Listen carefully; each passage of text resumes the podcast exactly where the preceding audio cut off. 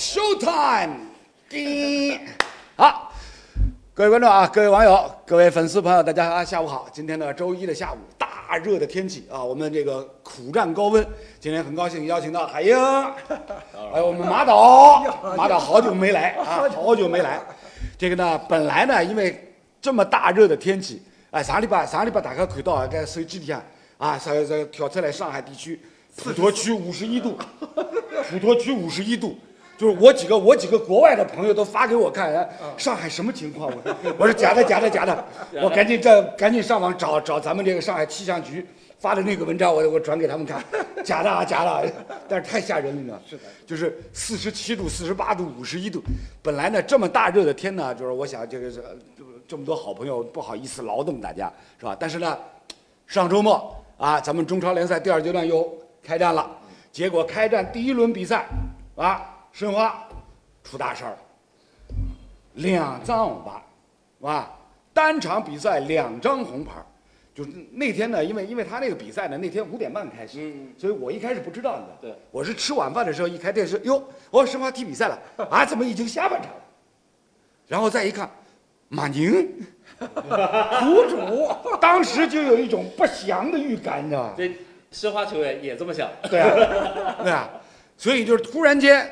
看到这个那场比赛，马宁执法咱们申花队比赛，单场两张红牌，难道是冥冥中这么大热的天，真有这样的一个安排，真有这样的一个操作，是吧？所以呢，今天就想来想去，还是邀请两位好朋友过来一块儿聊一聊咱们申花队这场比赛到底什么样一个情况。马导，您觉得这个申花那场比赛是不是咱们球员？在上场之前看到马宁这张脸，心里边就已经咯噔了一下。哎呦，呃，是这么考虑。我感觉啊，天气热是主要因素。嗯。但是呢，你说大连天气热，有点有点。对啊，你能热得过上海？是吧？你能热得过上海？我觉得我们把时光拉长的时候，我们看看上场以后呢，队员的情绪啊，还是有一些波动。有一些波动。呃，特别是我们说在前刚开始的开场的。一二十分钟打得非常好的情况下，出现了一些问题的时候呢，我们队员没有控制好情绪。实际上稳稳当当这场球拿下，他是非常轻松的一件事。我们可以说和他的交流当交战当中不占优势，可以这么理解。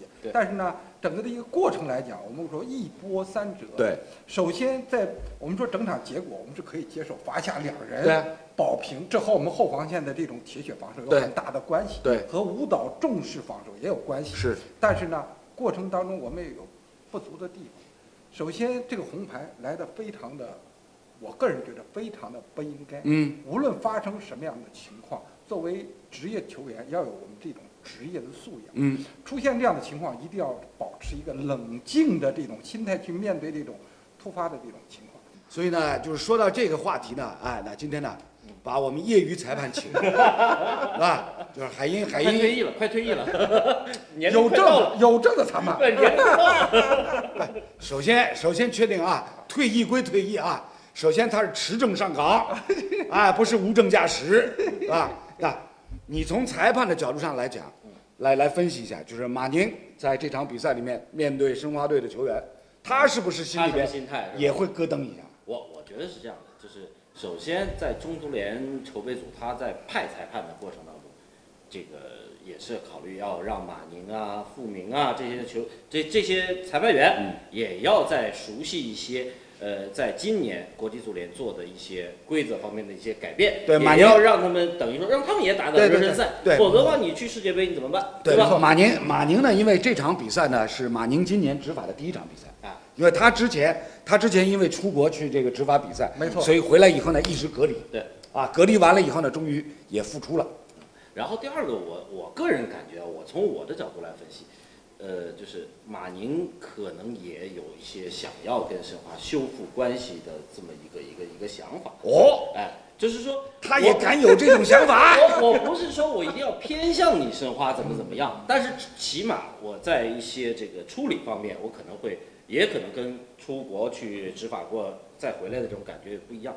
因为很明显的，就刚才这个马导刚才说到的一点。埃迪，我先给了你一张黄牌，那第一张黄牌有问题吧？没问题，没问题。该走规则说没有问题。第二次就是在艾迪吃第二张黄牌之前的三分钟，艾迪那个动作，马宁是警告。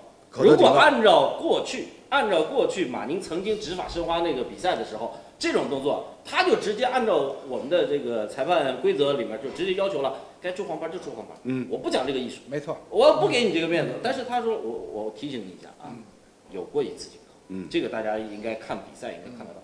然后紧接着三分钟之后，马宁我觉得这个之前咱们呃闲聊的时候，罗老师说说到了一点，就是马宁。呃，你有点艺术性，你是不是应该再警告一次？不是，因为毕竟艾迪吃了黄牌，你有一张黄牌在身，再给一张就必然会下去，必然会减员，又是碰到申花，但是问题是，马宁其实也是人呐，哎我也有点小情绪啊。我前面我都警跟你说了，三分钟之前我已经警告，不到三分钟你给我直接上眼药，啊，那我不出这个黄牌，我实在。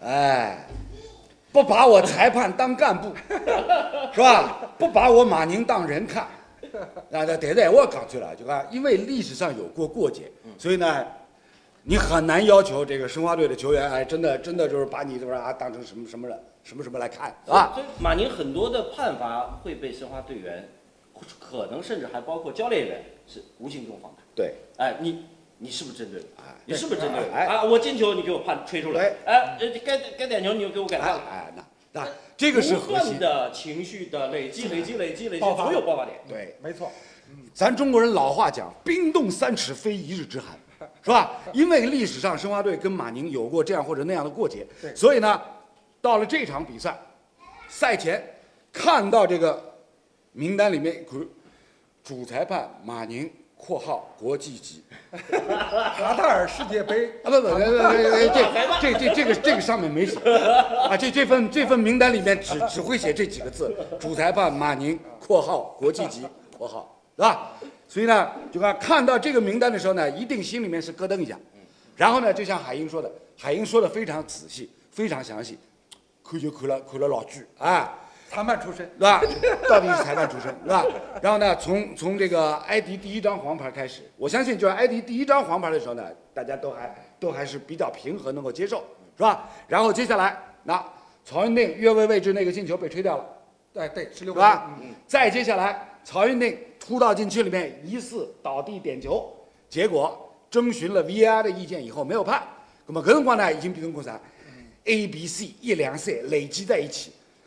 哦，当年那个单场出我们三张红牌的马宁又出现了，是吧？从心理暗示的层面角度上来讲，一定是这样的一个心路历程，对，是吧？所以接下来给埃迪出第二张黄牌，好了，乃么走他了，啊 是吧？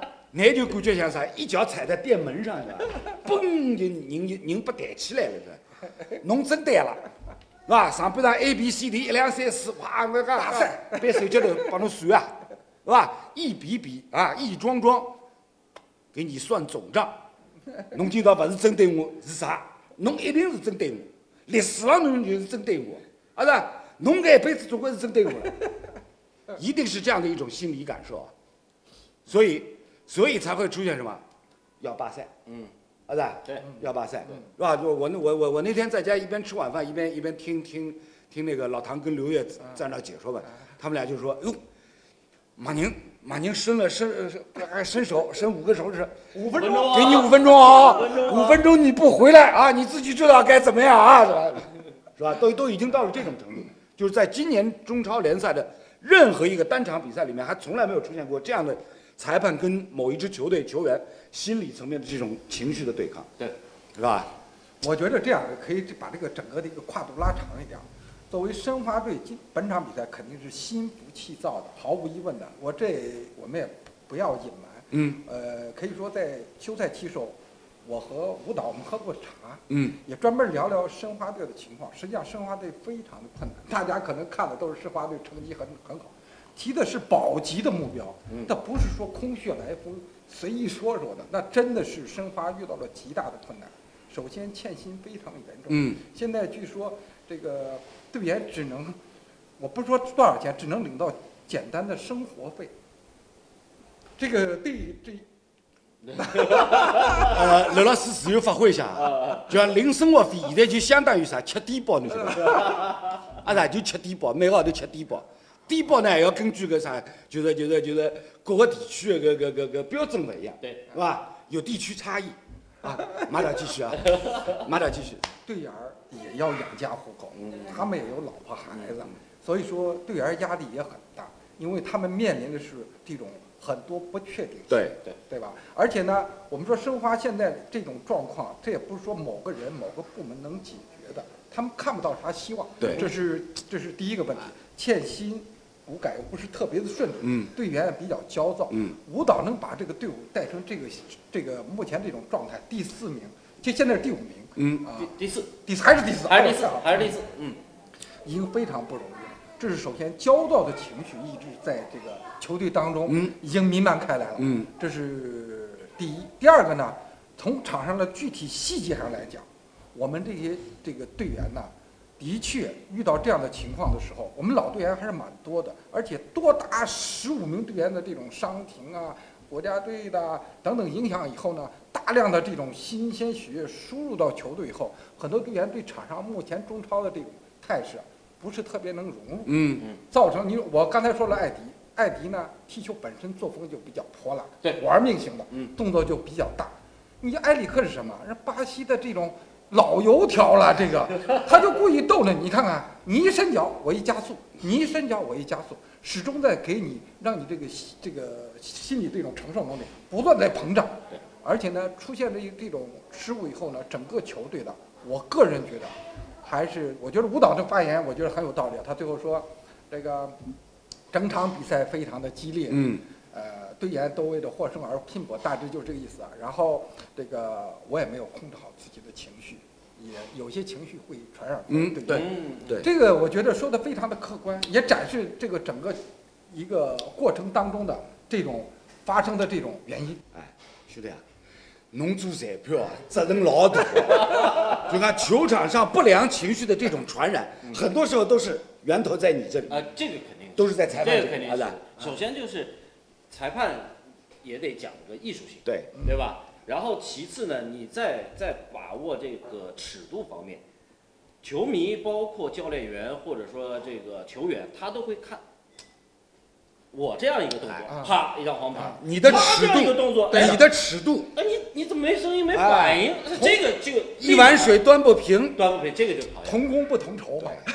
当当然，你说这裁判也是人，我这个大热天的，我就在那跑来跑去的，我也可能说脑缺氧的时候，对吧？我也可能记不住前面你干过什么，他干过什么，对吧？也有这种情况，而且有的时候像今年这个裁判规则最新的一版，就是有有一个调整，他就特意啊，国际足联补充了一条，就是在解围球这个这个定义上，嗯究竟算折射还是主动解围？嗯，他又把这个细化啊呃把这个思想这个东西他带进去了。嗯，他把就是思想这个东西，以前我们说了有意手球无意手球，对对吧？嗯我们是有这么判定。后来说，哎，对于手球的判定，我们现在有改改调整了一下，把有意无意无有意无意这个去掉。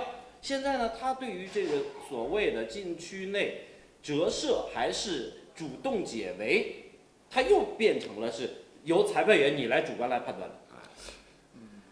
那个这个我觉得这个就是就是又又有一个变化一个调整，所以对裁判员其实压力也挺大的，尤其又是碰到 碰到生活啊你说马宁心里咯不咯噔？对，他也咯噔。啊，我们呢，我们我们海英呢，裁判员出身啊，对于这个裁判的本职工作，这个分析解读呢，非常全面，非常的深入透彻。我提个问题行，哎，但是呃不不哎不，但是但是呢，我还是要批评一下这个海英啊，这种时候就不应该再为裁判来开脱了。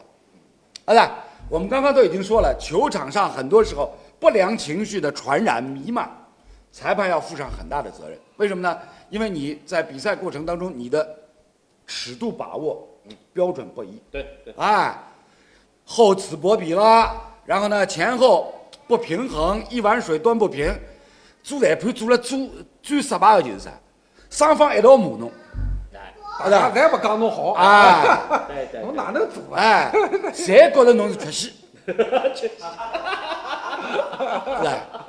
是吧？所以那搿搿就讲做裁判做到搿种程度呢，我我觉着也是也是搿也是属于水平，侬晓得伐？就两边不讨好。啊，啊，这个呢，所以从这个角度上来讲呢，过去那么多年，中超也好，再回到比如说甲 A 年代，对，很多绿茵场上的乱象，其实裁判在其中呢，就是当然他他他不一定是刻意为之啊，但是很多时候裁判自己心神不定、犹疑不定，到最后呢就酿成惨祸，是吧？这种例子比比皆是。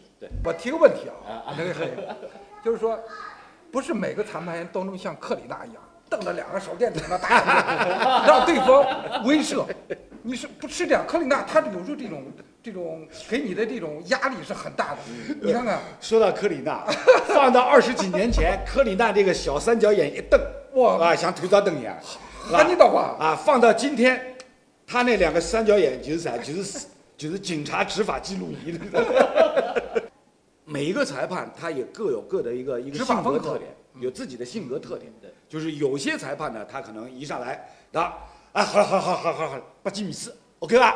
啊，大家不记米次。不是你这个哥哥，啊，那就是就这种裁判，这种裁判呢，就是咱中国人说的不打笑脸人，是吧？对，就各种裁判一过来，哎，两边一看，啊，是是是是，好好晓得晓得，哦，听懂了。但是呢，也有的裁判呢不是这样的，我是裁判啊，不听我听啥呢？啊，你疯掉了侬！我嘎老嘎啊，这一下呢，这一下呢，往往就是什么，把对方本来就已经气顶上来以后啊，你把他给点燃了，嗯，是不是？就是很多时候球场上裁判因为各自性格特征的不一样，会造成截然相反的队员的情绪。因为裁判那搿搿些辰光呢，就讲海英刚刚讲一句闲话有道理了，裁判也是人，但是呢，人和人呢又不一样。有有种人呢，那性格特征相对来讲比较温和，对吧？他愿意陪着你一块儿堆个笑脸，对吧？大家你好我好大家好，对吧？谁都不容易。但是呢，有些裁判呢，他什么？他有可能那自己面心里面底气不足，自信心不够，嗯，所以呢，一定要刻意来强调，我是黑衣法官，法官晓得吧？看到搿身黑衣裳伐？当然有人光我也穿彩色的，是吧？色厉内荏，哎，说对了。别拿村长不当干部。啊，就是往往往往出问题呢，就是出在这种性格特征的裁判对，就很多都是这样，很多都是这样。因为我们看世界上高水平的足球比赛，高水平的裁判，包括马导刚刚提到的，哎，三光眼睛一瞪呀，头 像头照灯一样，克里纳，克里纳也有他哎温和的一面。也有他沟通人性的一面，嗯，他会过来先先先拍你啊哎，跟你说，哎，你你你知道你刚刚做了什么吗？啊。啊，这那这样的话呢，就是对于这个犯规队员来讲呢，他相对就比较容易接受，没错没错。是吧？如果如果你永远不分场合啊，永远都是什么强眼胡子弹出来，那么呃对面对面对面蹲了场子浪向跑跑夯侬呀，说不定到了场子外头就来夯侬。哥哥哥不会，哥哥不会，哥哥我哈我这一下杠了，哥哥这这 现在这个法治社会，不不不哥都自己不大会啊。不，马导，青少年有个我我我我我这个我这个我这个是相对比较极端的一种一种处理的方法，是吧？就是就是想告诉大家，就是很多时候裁判为什么说我们说这个裁判有裁判的艺术，它的艺术性体现在哪里呢？就是你如何跟这个犯规球员来进行沟通，对的，对。跟这个情绪有点失控苗头的球员来进行沟通，啊，这个是这个是裁判艺术性的一个体现，啊，就还是就呃，我们中我们中国人的这个文化里面呢，很讲究什么？做人之道，做人的对，哎，圆和方，对啊。铜钱一样。对啊，然后你做裁判也有做裁判之道，对，啊，来，那我们海鹰海鹰在这个上海业余足球界圈子里边呢，人缘非常好，对，是吧？笑脸多啊。哎，所以呢，这个这个就是这个就是呢，刚刚罗老师苦口婆心说的，做裁判有裁判的艺术性。队员和队员和裁判之间，他就跟那个一百米跑一样的，他也有个适应过程。我们知道一百米跑世世界大赛都有个在旁边试枪，你说你知道吧？嗯，比如说各就各位预备，有的裁判三秒他就准时发枪，有的三点五秒，有的二点八秒，所以你要有个试枪。这个比赛也是一样，你要适应裁判也需要一个过程。啊不不不他性格怎么样？马导，啊，你刚刚说到这个一百米这个冲刺，裁判发枪，侬还要允许人家裁判手抖一抖。你要允许这个交换一换。啊，这个这个我们我们说个笑话，但是呢，海英刚刚说的这个呢，其实很有道理，就是作为裁判，一你在球场上隐形是吧？不要抢镜，不要抢戏。第二一个呢，裁判跟球员这种沟通，其实什么，在球场上每分每秒都有可能出现。对，就是我们我们我们大家看啊，这个，呃，你比如说看这样像像那个英超啊、欧冠啊、世界杯啊、欧洲杯啊那些电视转播，入场之前，哎，人家转播镜头会给到球员通道里面。嗯，球员通道里面大家仔细看，经常会看到，哎，有裁判跟相熟的球员一块儿聊天。对对是吧？那这个这个就说明什么？说明这个裁判他跟球员的关系处得不错，就不管哪个队的球员在他手底下，如果出现了犯规，情绪不太容易失控，嗯，是吧？但是呢，有些裁判呢，在入场通道里面，铁板一张脸，看上去就有点紧张，哎，这个啊就是什么？球赛对于球员是考试，对于裁判也是考试。没错没错没错哎，就是大家如何来应对这一场考试，完全是看你的心理的素质，如何来自我调节，是吧？所以呢，像这样的一场比赛，一个巴掌拍不响，对不对？一个巴掌拍不响，球场上出现球员跟裁判相互之间的情绪对立，一定是双方都出现了一些什么样的问题。那么从申花队的角度上来讲呢，还是要检讨自己，是吧？还是要检讨自己。你不能因为看到这个裁判，你就心里面觉得哦，他今天一定有可能要又要来，哎大概率又要来针对我。你如果一上来先入为主，有这样的想法，那你这个比赛就比较麻烦了。好，这个呢，今天我们第一场比赛啊，申花这场比赛呢聊得非常的开心，是吧？但是呢，归根到底还是什么？就是不管你要吃低保也好，吃高保也好，既然是比赛，你是职业球员，你的职业态度一定要到。哎，这个是大家对你这个职业球员最基本的一个衡量和评价，是吧？你如果连这点都做不到的话，根本根本就讲就讲，侬吃低保就记到吃下去了，哎，记到吃下去，啊，好，那么这场比赛说完，我们再说说另外上海的另外一支球队海港队。海港队因为最近新闻也不少，对，是吧？一些么讲武磊要回来了，好像已经回来了，还没回来吧？没回来。啊，好像还没到。哎，我我我我看新闻好像说他要回来，但是回来以后先要隔离，哎对，是吧？这肯定的啊，先要隔离，隔离隔离隔离两个礼拜，然后然后才能踢比赛。然后第二一个呢，奥斯卡小金人走了，嗯，小金人走了，对吧？虽然有新闻说他就是租借租借去这个弗拉门戈，也就是半年，就明尼说不定也要回来。但是呢，无论如何，这一支球队让大家很唏嘘啊！回想若干年前拿这个中超联赛冠军的时候，是吧？当时海港这支球队整个的阵容，尤其是他的外援，嗯这个水准之豪华，是吧？星光灿烂，这种星光指数，唰唰唰唰唰唰唰，这里不讲水晶光，水晶光，是吧？但是呢，奥斯卡这一离开呢，就被成为一个标志。什么标志呢？中超金元时代结束。彻彻彻底画句号而且他主要哈多哈多，拿了三个人全部在我。这个无人回归，我倒是非常有期待。嗯这倒是真是这样。嗯目前来看，中场完全的不像以前，中场这个控制力很强，而且呢，我们不但是说由攻转守，由由守转攻的时候，奥斯卡这一脚致命的传球，嗯，更多的是奥斯卡对中场的这种，这个我们叫循环传球。对，调度梳理，这个是非常关键的一环。现在你看徐新好像不行，买提江状态也在下滑。嗯，所以海港遇到了很多问题。要解决海港的问题呢，现在不是说一朝一夕，从莱科开始，我觉得都应该有所变化，哎，并不是说一定要换主教练，现在没有什么合适人选。嗯，但是三中卫体系在海港已经运行这么长时间了，名牌大家都知道，你是三四三啊，或者是三五二哎，等等，你的这些变化就是三中卫体系。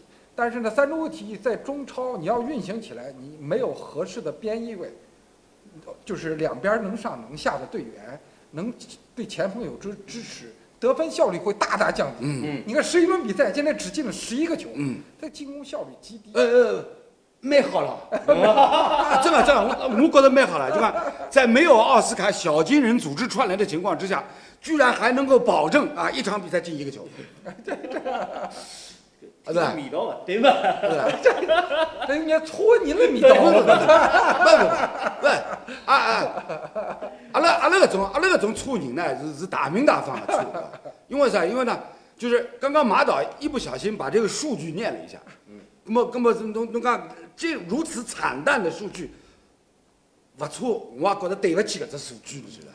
啊是啦，因为这是这这个是说一句实话，因为因为什么？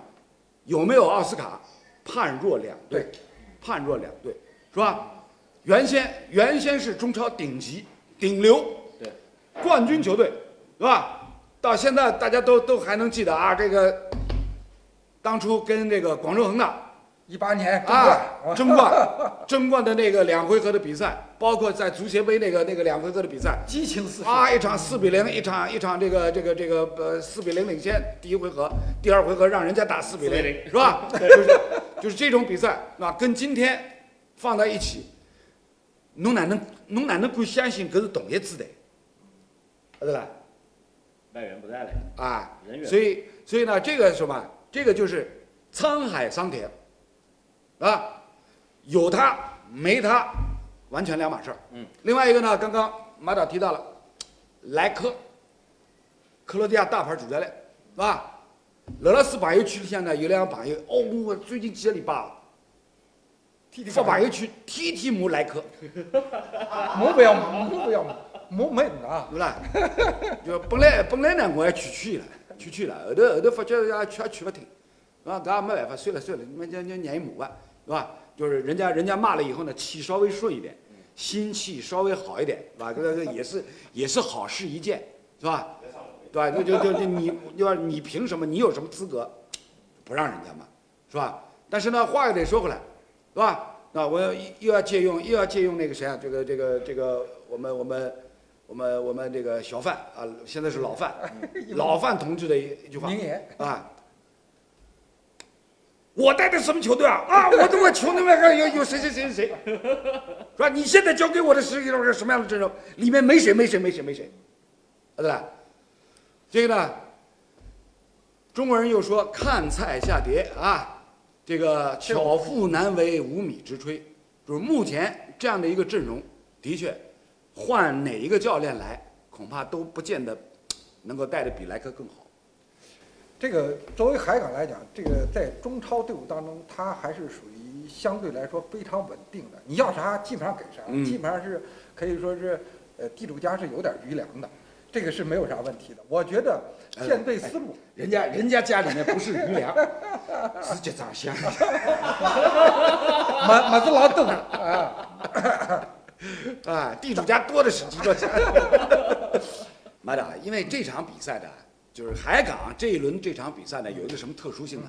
因为对面是谁呢？下回啊，对吧？反戈一击啊，就是反戈一击也就罢了，关键什么？就是第一阶段联赛之前，我们节目里面讨论过，谢辉来一股清流吹遍中超赛场，嗯，压着打，好的，就这场比赛也是一样，哦，上来个比赛一开始，夏辉指挥大连人高位逼抢，三中卫哎，就是把把把把海港这边这局面完全压得非常难看，对，好的，所以呢，就大家大家会发现，那一个土帅跟一个洋帅摆到一起，这个反差太过强烈了。嗯，这场球有点像这个英超第一轮，就是富勒姆和利物浦，就是大连人就是富勒姆。对对对。我我我大爸，我这个我只是说笑，并不是不不不说是。不，这这不不不不，我我为什么突然拦住你？我搞就是不清。就是你说大连人像富勒姆这个 OK 的，但是你说这个那边跟这个啊红军这个啊跟好大牌我们接受不了啊。就是这种踢法，我上去就跟你玩命，全场高强度的压力，让这个海港很不适应。当时我解说，我说如果你不从不从这个服装的颜色，你很难判若判断出来哪个是海港。嗯，海港打的有点刚开始有点晕头转向，但是海港的经验还是很丰富的，有几次得分机会，恩迪亚耶空门打不进。我就是说，你说作为一个你引进来了一个这个这个前锋，两次单刀球你打不进是不应该。前锋你的你的职责是什么？你恩迪亚耶好歹也是土超这个著名射手，嗯，对吧？是够土的。就是跑到中超来以后，这个还不如在土超的。呃，不过呢，就像就像刚刚马导所提到的，就是目前的这支海港呢，遇到的最大的问题呢，是人员配置方面的不齐整。嗯嗯，就这种不齐整呢，这种不齐整呢，在短时间你要让它能够自我修复，几乎没可能，几乎没可能。对，因为为什么呢？因为你找不到奥斯卡的替代者，嗯，找不到胡尔克的替代者。艾哈也找不到，哎，啊不不，艾哈算了，艾哈算了，艾哈能艾哈能防艾哈有他的特点，但是你要说艾哈，艾哈就是就是比咱们目前国内的球员能够高出多少，这个呢，大家可以商榷。但是呢，那有几个人你是无法替代的，就像刚刚说的小金人是吧？绿巨人是吧？然后阿瑙对吧？你上哪儿找去？你上哪儿找去？是吧？